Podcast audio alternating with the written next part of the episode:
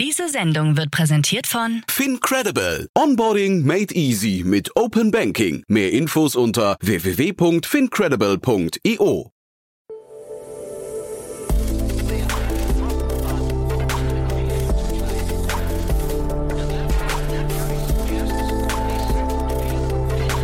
Startup Insider Daily. Investments und Exits. Hallo und herzlich willkommen zu Startup Insider Daily in der Vormittagsausgabe und damit zu unserer Rubrik Investments und Exits, in der wir Expertinnen und Experten der Venture Capital Szene einladen und mit ihnen über aktuelle Finanzierungsrunden und Exits sprechen und sie analysieren. Heute mit Olaf Jacobi, Managing Partner bei Capnamic. Mit ihm sprechen wir über die Finanzierungsrunde von ID Now bis zu 60 Millionen Euro stellt BlackRock per Kreditfinanzierung dem Unternehmen.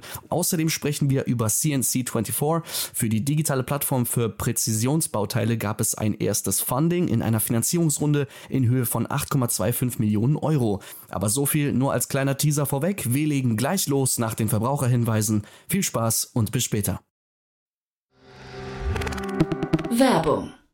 Hi, hier ist Nina aus dem Content-Team von Startup Insider. Vielleicht hast du es ja schon gehört, wir haben endlich neben unserem Hauptkanal Startup Insider nun auch separate Kanäle für unsere verschiedenen Formate eingerichtet. Wenn du zum Beispiel nur unser tägliches Nachrichtenupdate Startup News hören möchtest, kannst du ab jetzt ausschließlich den Startup News Kanal abonnieren. Gleiches gilt für Investments und Exits, Startup Spotlight und alle anderen Formate, die zukünftig kommen werden. Die volle Ladung Startup Insider, also alle Formate, gibt es natürlich weiterhin hier auf dem Hauptkanal. Also, um die einzelnen Kanäle zu abonnieren, besuche jetzt startupinsider.de/slash insider. Wir sehen uns auf deinem Lieblingskanal. Startup Insider Daily. Investments und Exits. Ja, dann freue ich mich sehr. Nach längerer Zeit mal wieder Olaf Jacobi hier von Capnemic. Hallo Olaf. Hallo Jan. Ähm, ja, schön, dass ich, äh, auch wenn es Urlaubsvertretung ist, äh, mal wieder dabei sein darf. Ähm, meine Kollegin Dorothea kann heute nicht. Ja, also ich freue mich immer, wenn wir sprechen, aber Dorothea macht das irgendwie auch großartig, muss ich sagen. Das macht mir immer großen Spaß mit ihr. War, Die macht das viel besser als ich. Ach, das ist jetzt aber Fishing for Compliments, Olaf. Da gehe ich jetzt gar nicht drauf ein. Ihr macht das beide ganz toll, finde ich. Ähm, aber du hast schöne Themen mitgebracht. Vielleicht, aber bevor wir einsteigen, trotzdem für die, die euch nicht kennen, ein paar Sätze zu euch, oder? Ja, gern. Ähm, also Capnamic, wir sind ein ähm, Early Stage Venture Capital Investor mit Sitz in Berlin, Köln und München investieren hauptsächlich in Deutschland, Österreich, Schweiz, äh, gerne in B2B Tech, ähm, Ticket Sizes oder ist, die Phasen zwischen Pre-Seed und Series A machen wir die initialen Investments und ähm, die Tickets ähm, sind zwischen einer halben Million und sechs Millionen äh, initial. Sind insgesamt 18 ähm, Kolleginnen und Kollegen und ähm, ja, ich glaube, das reicht schon. okay, ja, und es macht immer großen Spaß, mit euch zu reden. Ihr seid auch relativ, also das ist ein relativ breites äh, Spektrum, finde ich. Und wir haben hier intern immer wieder mal so das Thema, wir, also, oder ich kann für mich zumindest sagen, weil wir lesen ja sehr, sehr viel über Finanzierungsrunden. Äh, es macht immer Spaß, an den Headlines zu raten, wer könnte da investiert haben. Und bei dem zweiten dachte ich eigentlich heute, da könntet ihr hinterstecken, aber ähm, kommen wir gleich zu. Äh, ne? Also das nur als kleiner ja, Teaser. Ja, ja, da liegst du gar nicht so verkehrt. Das, das hätte, hätte, hätte sein können. können ne? genau. Aber jetzt machen wir erstmal das erste und das ist ein, ein, ein ganz cooles Thema, finde ich als ich das gelesen habe, habe ich gedacht, hm, äh, wird Venture Capital jetzt quasi ein Auslaufmodell? also, erstes Thema ist ID Now, ähm, äh, und zwar die 16 Millionen, äh, 60 Millionen Fremdkapital von BlackRock ähm, in ID Now hinein. Also, wer ID Now nicht kennt, ähm, ID Now hat mit Video-Ident-Verfahren angefangen ähm, und hat sich aber in den letzten Jahren ganz klar zu einer Plattform für Identitätsprüfung äh, entwickelt. Ähm, interessant, vielleicht so ein bisschen Historie.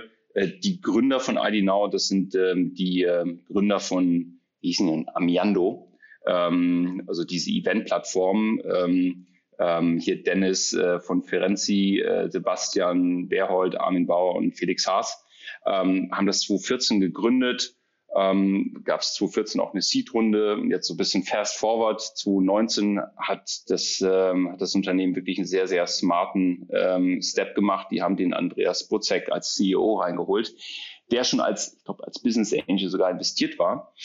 Ähm, und äh, seitdem hat sich da bei dem Unternehmen echt einiges getan. Also ist auch wirklich angetreten, hat gesagt, okay, wir machen aus einem, naja, Video-Ident ist schon sehr stark Callcenter-lastigen äh, äh, Geschäftsmodell wirklich ein Technologieunternehmen. Und ähm, was ID Now jetzt wirklich geschaffen hat, oder geschafft hat in den letzten zweieinhalb Jahren, ähm, ist eben dieser, dieser Plattformansatz. Ähm, die bieten jetzt eben Video-Ident an, äh, Auto-Ident und dann auch jetzt ein Identity Wallet, wo eben wir als Kunden quasi unsere Identität ähm, abspeichern können, um somit andere Services noch schneller nutzen zu können. Ähm, ja, und dann geht es eben noch weiter mit Personalausweis, mit NFC-fähigen äh, Smartphones und so weiter und so fort. Also da, daraus ist wirklich äh, was recht richtig Großes geworden. Ja, und jetzt haben die eben nochmal ähm, Fremdkapital 60 Millionen eingesammelt. Hatten vorher im Oktober 2019 das C-Runde mit 40 Millionen gemacht, denn im 2020 äh, schon mal 15 Millionen ähm, Fremdkapital eingesammelt, jetzt nochmal 60 Millionen, ja. Mhm. Und man hat so das Gefühl, also denen spielte Corona so richtig in die Karten. Ne? Die haben sich, also wahrscheinlich, zum einen haben sie sich, sich sehr gut dadurch navigiert, weil sie sind ja nicht alleine. Der Markt ist ja durchaus umkämpft, kann man sagen, aber man hat so das Gefühl, ähm, ja, ich weiß gar nicht, die, die, die haben schon so ein bisschen die Nase vorne, ne? Und das hat natürlich viel mit dem Marktumfeld zu tun. Ja, Nase vorne. Puh, ähm, also es ist sicherlich kein Markt, äh, den man so, so, typisch bezeichnet als One Gets It All Markt. Äh, Market, ähm, wo äh, es irgendwie so einen gibt und, und, alles, also alle anderen Wettbewerber ähm, werden es nicht schaffen. Es gibt spannendes Unternehmen aus, aus Hamburg, NECT, N-E-C-T, ähm, die mit Autoident ähm, äh, gestartet sind und technologisch wirklich top sind ähm, und äh, sich auch während der Corona-Zeit ähm, klasse entwickelt haben. Ähm, ja, Corona hat dieses Geschäftsmodell oder diese Services total befeuert äh, weil Leute sind nicht mehr rausgegangen, wollten sich nicht mehr woanders identifizieren, haben immer mehr Subscriptions äh, abgeschlossen, bei denen sie sich identifizieren mussten. Und ähm, also die ähm, äh, Jahre 2020, 2021 und sicherlich jetzt so das erste Quartal noch 2022 äh, also ID Now et al., äh, also auch die Wettbewerber haben sich wahrscheinlich wie im Schlaraffenland gefühlt. Hm, genau. Wir haben beide ein paar Zahlen gesehen zu ID Now, die fand ich wirklich bemerkenswert, muss ich sagen. Das Unternehmen ist ja schon relativ alt, hast du ja gerade schon gesagt, und trotzdem wachsen die noch mit, zumindest wenn die Zahlen stimmen, 134 Prozent. Ne? Das ist also, ich finde das, also weiß nicht, wie du das siehst, aber ich fand das für, für so ein Stadium, äh, fand ich das enorm, muss ich sagen. Ja und nein, äh, weil ID Now, wie gesagt, ist mit so einem Callcenter-Ansatz, mit diesem Video-Ident-Verfahren, was jeder von uns wahrscheinlich schon mal ausprobiert hat, äh, gestartet. Ne? Also wo man dann eben äh, in, in, die Kamera schaut, seinen Personalausweis in die Kamera äh, hält, äh, man eigentlich einen Callcenter-Mitarbeiter auf der anderen Seite hat. Und ähm, das ist eine sehr manuelle Arbeit. Aber eben vor drei, zweieinhalb, drei Jahren hat IDNOW gestartet, eben auch wirklich Technologie zu, ähm, nicht nur zu entwickeln, sondern auch in den Markt hineinzubringen, ähm, mit eben Autoident-Verfahren. Und ich habe die Zahlen jetzt natürlich nicht aus erster Quelle, aber ich kann mir sehr, sehr gut vorstellen, dass dieses erhöhte Wachstum ähm, insbesondere aus den sag mal, technologielastigen äh, Services und Produkten, die IDNOW anbietet, auch kommt. Gut, aber das ist ja dann trotzdem äh, auch ein, ein, spannender Move. Man sieht ja jetzt an dem Andreas äh, Botzek, was dann so ein erfahrener Manager auch. Also ich kenne den, äh, der hatte hier in Berlin Fiber ähm, groß gemacht genau. und zum Exit ja. gebracht. Ne? War, da, ja. also war damals schon irgendwie, glaube ich, gestandener Tele äh, Telefonica-Manager. Und man sieht, finde ich, dann, wenn du so einen erfahrenen Mann äh, da an die Spitze packst, also jetzt ohne dem Rest des Teams da zu nahe treten zu wollen, aber da, das sorgt dann vielleicht eben auch für so eine Performance, ne? Ja, ich glaube, man tritt dem restlichen Team gar nicht so zu nahe, zu nahe weil ähm, die waren, hatten ja relativ schnell auch Geschäftsführer eingesetzt ähm, und ähm, haben dann aber festgestellt, dass ähm, ähm, die Skalierung wahrscheinlich besser funktioniert mit jemandem an der Spitze, der schon mal skaliert hat. Ja, und zwar auch international. Also der Andreas war eine Zeit lang in San Francisco und hat dort ähm, das Unternehmen, also das von dir genannte Unternehmen aufgebaut und, und hat eben diese Erfahrung ähm, gemacht und das alles schon mal hinter sich. Ähm, ja, und hat dann eine neu, ja, ich will nicht sagen komplett neu ausgerichtet, aber doch neu akzentuiert und ähm, ja, ähm, äh, mit dem Geld, was 2019 an, äh, eingesammelt wurde, wurde das Richtige gemacht. Und äh, jetzt haben sie eben noch mehr finanzielle Mittel bekommen, um äh, noch weiter anzufeuern. Hm. Also der hat, soweit also ich weiß. Ich, ich, ich finde ja. vielleicht da, da nochmal, ich finde es stark, dass dass aus einem Ein-Produktunternehmen, und das war IDNOW zum Anfang, jetzt wirklich ein Unternehmen geworden ist in den letzten Jahren mit einer Gesamtproduktpalette zu diesem Thema. Das finde ich stark. Ähm, man hatte eine Zeit lang gemunkelt, dass sie kurz vorm Exit werden sogar schon, ähm, dass da also irgendwie Sondierungsgespräche, IPO und solche Themen standen da, glaube ich, im Raum. Äh, jetzt sind sie scheinbar zumindest an dem Punkt, wo es erstmal so weitergehen muss? Und warum hatte ich vorhin gesagt, dass, ähm, dass ich äh, gedacht habe, Venture Capital könnte vielleicht ein Auslaufmodell sein, weil ich nicht ganz verstanden habe, warum hier Fremdkapital genutzt wurde. Und äh, weiß nicht, wie du darauf guckst.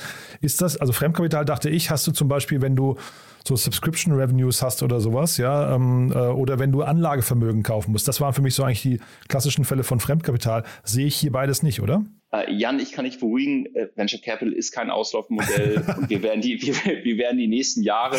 Du beruhigst ja nicht mich, oder? Du beruhigst eigentlich dich selbst, glaube ich. Ne? Aber naja, ja, stell dir mal vor, es ist ein Auslaufmodell. Du kannst mit keinem VC mal reden. Stimmt, stimmt, das stimmt das auch. Ja. Fatal. Nur ja. noch mit den Black Rocks dieser Welt. Ja. Ich wollte gerade sagen, du willst mit Bankern sprechen. Nee, eigentlich nicht. also da haben wir es eben schon. Ne? Fremdkapital ähm, dann musst du häufig eben auch einem Banker erklären, wie, wie dein Geschäftsmodell äh, aussieht. Das wird manchmal ein bisschen schwierig. Ähm, das habe ich jetzt mit dem Augenzwinkern gesagt.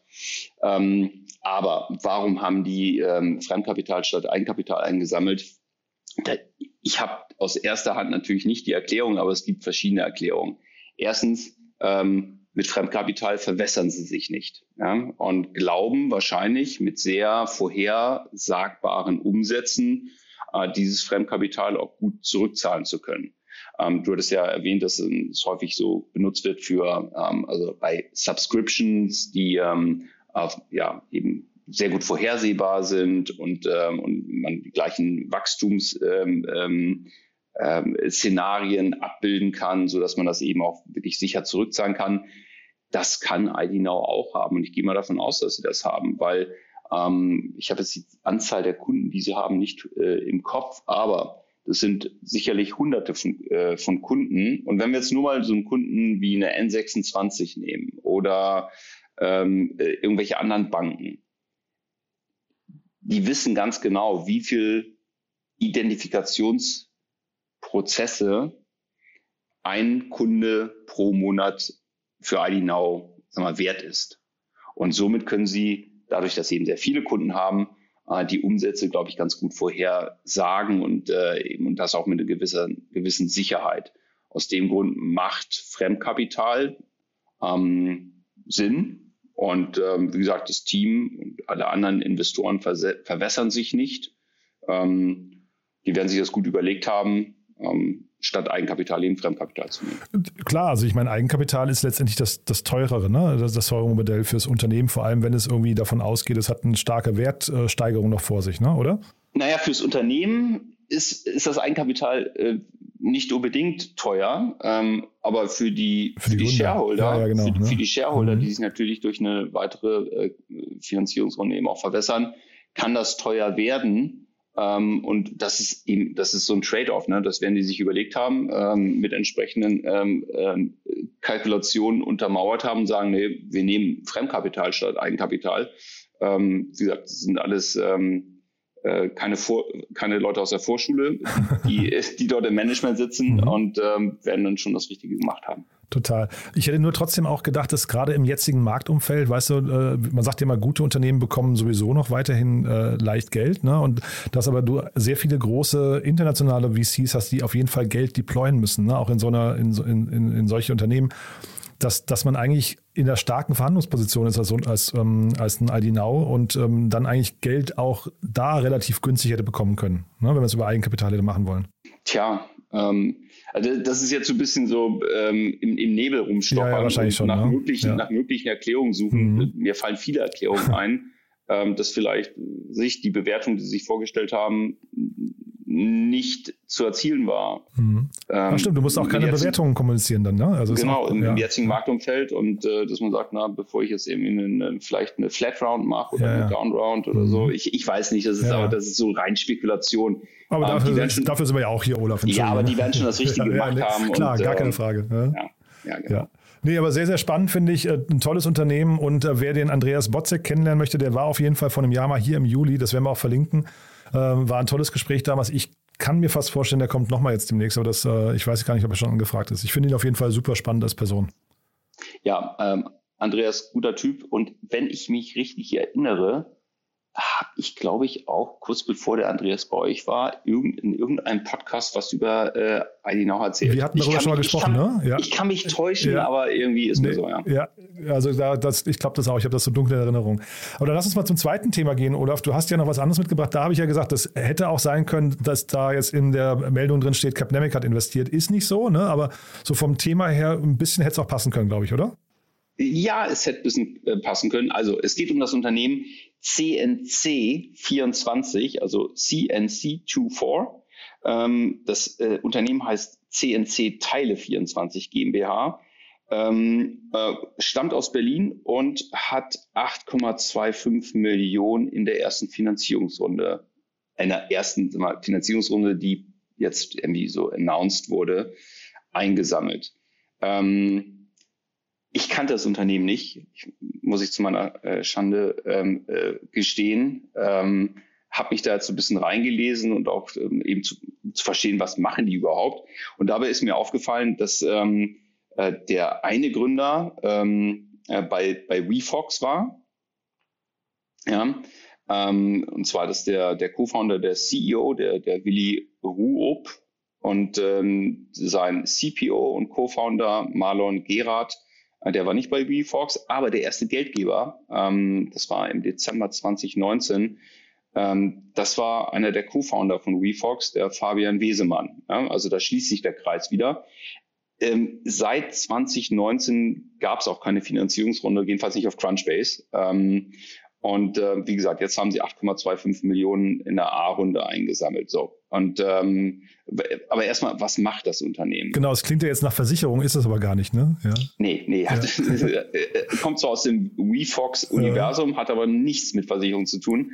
Ähm, der, was sie machen, steckt so ein bisschen in den Namen. Mhm. CNC, also CNC im Maschinenbau das sind ähm, CNC-Maschinen, also Computerized Numerical Control heißt das. Mhm. Das sind also Werkzeugmaschinen, die im Endeffekt sehr stark automatisch funktionieren. Ja, also packt man, ähm, ähm, wie soll ich das am besten sagen, ähm, Pläne rein und äh, von einem Werk, Werkstück, was produziert werden soll, ähm, und das Werkstück fällt dann aus der Maschine raus. ja. Das können Bohrmaschinen, Drillmaschinen, Schleifmaschinen, Laser, Cutting Machine mhm. sein. Fräsen ähm, ist, glaube ich, so ein typischer Fall auch. Ja, ne? Fräsen, mhm. also alles Mögliche. Mhm. Also CNC24 ähm, baut einen Marktplatz auf, ähm, bei dem Kunden, die ein Fertigungsteil suchen, und bislang das vielleicht auch irgendwo bei irgendeinem Hersteller, der eben so eine CNC-Maschine hat, äh, bestellt hat, die können das jetzt bei CNC24 bestellen und zwar eben auch auswählen aus den verschiedensten Herstellern äh, Preisvergleiche machen und so weiter, haben einen Ansprechpartner, das ist die CNC24.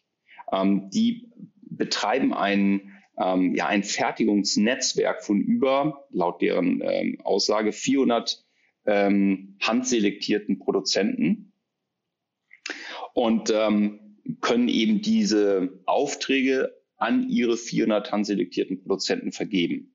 Für den Kunden, der jetzt einen äh, ein Bauteil braucht, ob das geschnitten, gefräst äh, oder gebohrt werden muss, ist völlig egal, hat, gibt es einen Ansprechpartner und das ist CNC24.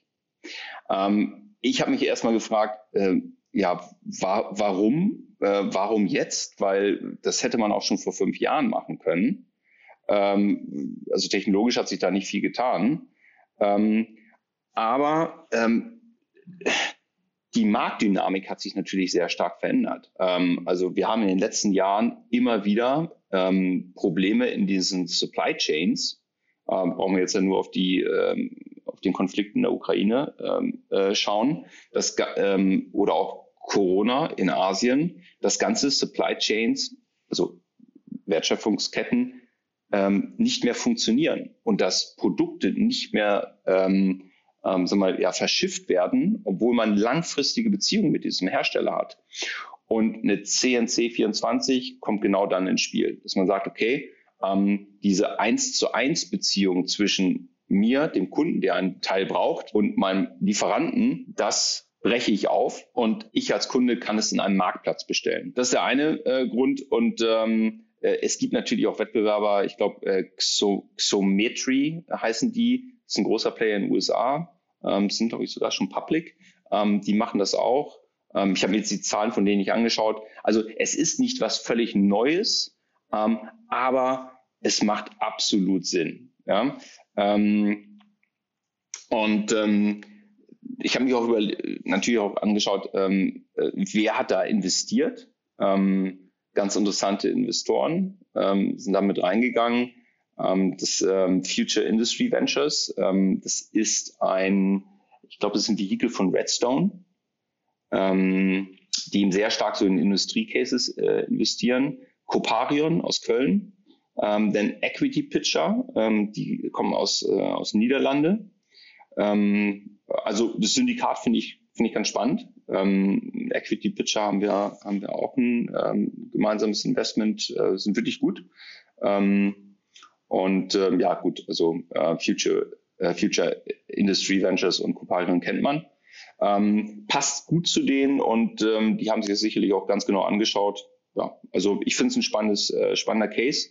Ähm, bin gespannt, wie sie sich entwickeln.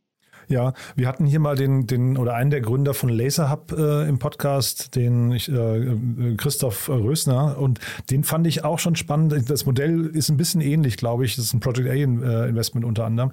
Und äh, ich habe damals schon gedacht, also weil du gerade auf die Lieferketten anspielst, dieses Verschicken von Einzelteilen, das hat natürlich extrem viele Nachteile, wenn du das um die Welt schicken musst. Ne? Das hat, äh, also du hast, du hast die Lieferzeiten, ähm, wir, wir alle gucken gerade irgendwie auf diese Unsicherheiten, hast du gerade schon genannt, aber auch irgendwie ähm, das Thema Nachhaltigkeit von den ganzen Containerschiffen und sowas. Und ich finde jetzt hier, wenn du da so ein Netzwerk, wenn man sich das vorstellt, wie im 3D-Printing-Bereich eigentlich auch, ne? wenn man sich für solche Sachen ein Netzwerk auf der ganzen Welt vorstellt, warum soll das nicht die Zukunft sein? Absolut, ähm, genau. Ähm, wenn ich bislang eben meine, ähm, meine Bauteile aus China bekommen habe, ähm, mussten die verschifft werden. Wenn ich jetzt äh, auch in kleinen Mengen, ja, auch bei kleinen Mengen, ähm, mal, eine sehr gute Value Chain habe und das schnell bestellen und auch schnell geliefert bekommen kann, ich glaube, das ist eine super Alternative. Das, Interessant, das Interessante ist, äh, ich als Kunde weiß nicht, wer das herstellt. Ich bekomme es immer von CNC24. Das heißt, die, dieses Airbnb-Problem äh, wird CNC24 nicht haben. Das, äh, was ich, wenn jetzt eben, was ich, ähm, äh, Fräsbetrieb Müller ähm, irgendein Teil herstellt und mir als Kunden das schickt, dann werde ich natürlich das nächste Mal bei CNC24 nicht bestellen, sondern beim Fräsbetrieb Müller. Aber ähm, das kommt alles von CNC24. Das heißt also, die umgehen dort ähm, ähm, oder erhöhen die Customer Retention dadurch. Also man hört raus, dem Modell kannst du schon einiges abgewinnen, ne? Ja, ähm, also ich hätte natürlich mir gern die Zahlen angeschaut, aber äh, das Modell selber finde ich ganz spannend. Und das heißt, ähm, du hast ja vorhin beim letzten Beispiel gesagt, kein Winner-Takes-it-all-Markt. Äh, hier würdest du sagen, wenn, wenn, also ist da noch Platz für weitere Mitbewerber oder balgen sich jetzt hier die zwei, drei, die es gibt, um, den, um die Pole-Position und ne, Airbnb gibt es ja eigentlich auch relativ wenig links und rechts?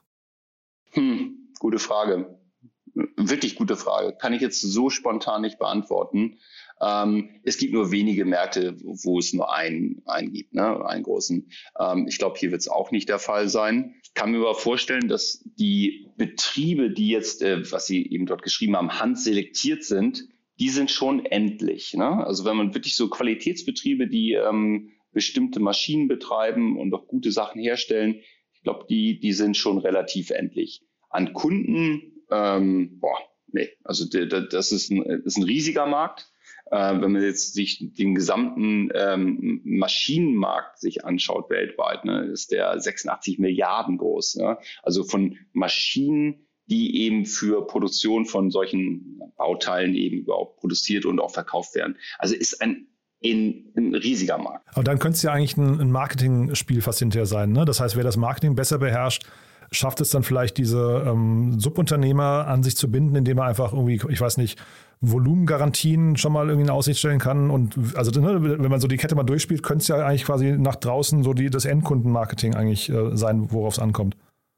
Ja, ähm, ich glaube, ja, das, ich meine, das ist die große Herausforderung von diesen ähm, zweiseitigen Marktplätzen. Ähm, hier nicht nur ein Marktplatz, sondern ist auch technische Expertise gefragt, äh, dass man einerseits eben Supply ähm, ähm, auf jeden Fall aufbaut, ne, dass man eben 400 äh, Hersteller hat, warten jetzt natürlich darauf, dass eben auch Demand kommt, ne, dass eben jetzt Kunden über CNC 24 sagt, ich brauche jetzt aber so und so viel von diesen Bauteilen und so und so viel von solchen Bauteilen. Wenn die es hinbekommen, dann ähm, wird es schwierig für einen zweiten, aber äh, nicht unmöglich. Wenn ich über CNC 24 nachdenke, finde ich es spannend, was in zwei Jahren passiert ist. Ähm, ähm, wie weit kommen die mit diesen 8,25 Millionen Euro? Was machen die damit?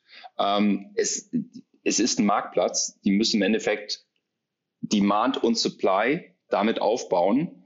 Und ähm, das heißt, mit diesen 8 Millionen werden die schon gewisse Strecke kommen. Und ähm, wie gesagt, lass uns mal in ein oder zwei Jahren nochmal drauf schauen, wie groß die dann wirklich geworden sind und was danach passiert. Sehr cool. Das machen wir genau so, wie wir bei ID Now quasi vor einem Jahr gesprochen haben. Das finde ich cool, oder wenn wir da immer wieder mal so Updates machen. Mhm. Du, dann sage ich lieben, lieben Dank, dass du da warst. Haben wir was Wichtiges vergessen zu beiden Themen? Ich glaube, äh, sicherlich haben wir es vergessen, aber es fällt keinem auf. Und, ja, ähm, genau. War sehr cool, finde ich. Hat, hat mir großen Spaß gemacht. Dann lieben Dank, dass du da warst. Danke und bis zum nächsten Mal. Werbung Hi, ich bin Paul, Product Manager bei Startup Insider und hier, um dir kurz unser Podcast-Verzeichnis vorzustellen. Mit einer wachsenden Liste von bereits über 10.000 Episoden ist unser Podcast-Verzeichnis die größte Sammlung deutschsprachiger Podcasts rund um die Themen Unternehmertum, Technologie, Digital Marketing und mehr. Nutze jetzt die verschiedenen Filter, um Podcasts zum Beispiel nach ihrem Themenschwerpunkt, Gästen oder Erscheinungsdatum zu sortieren, damit du genau das findest, was dich interessiert. Also, wenn das was für dich ist, dann besuche jetzt ganz einfach unsere Plattform auf startupinsider.de/slash insider. Startup Insider Daily, Investments und Exits. Der tägliche Dialog mit Experten aus der VC-Szene. Das waren Jan Thomas und Olaf Jacobi, Managing Partner bei Capnamic über die Finanzierungsrunden von ID Now und CNC24. Nicht vergessen, wir sind schon um 13 Uhr wieder für euch da mit Pablo Harisch, Co-Founder von Umday. Die Plattform für multimediale Kundenservices übernimmt Icon Communication Centers und bringt damit die Internationalisierung des Unternehmens weiter voran. Mehr dazu heute um 13 Uhr bei uns. Für heute Vormittag war es das erstmal mit Startup Insider Daily. Ich wünsche euch einen angenehmen Resttag und und hoffe, wir hören uns später wieder. Bis dahin. Diese Sendung wurde präsentiert von Fincredible. Onboarding made easy mit Open Banking. Mehr Infos unter www.fincredible.io. Ciao.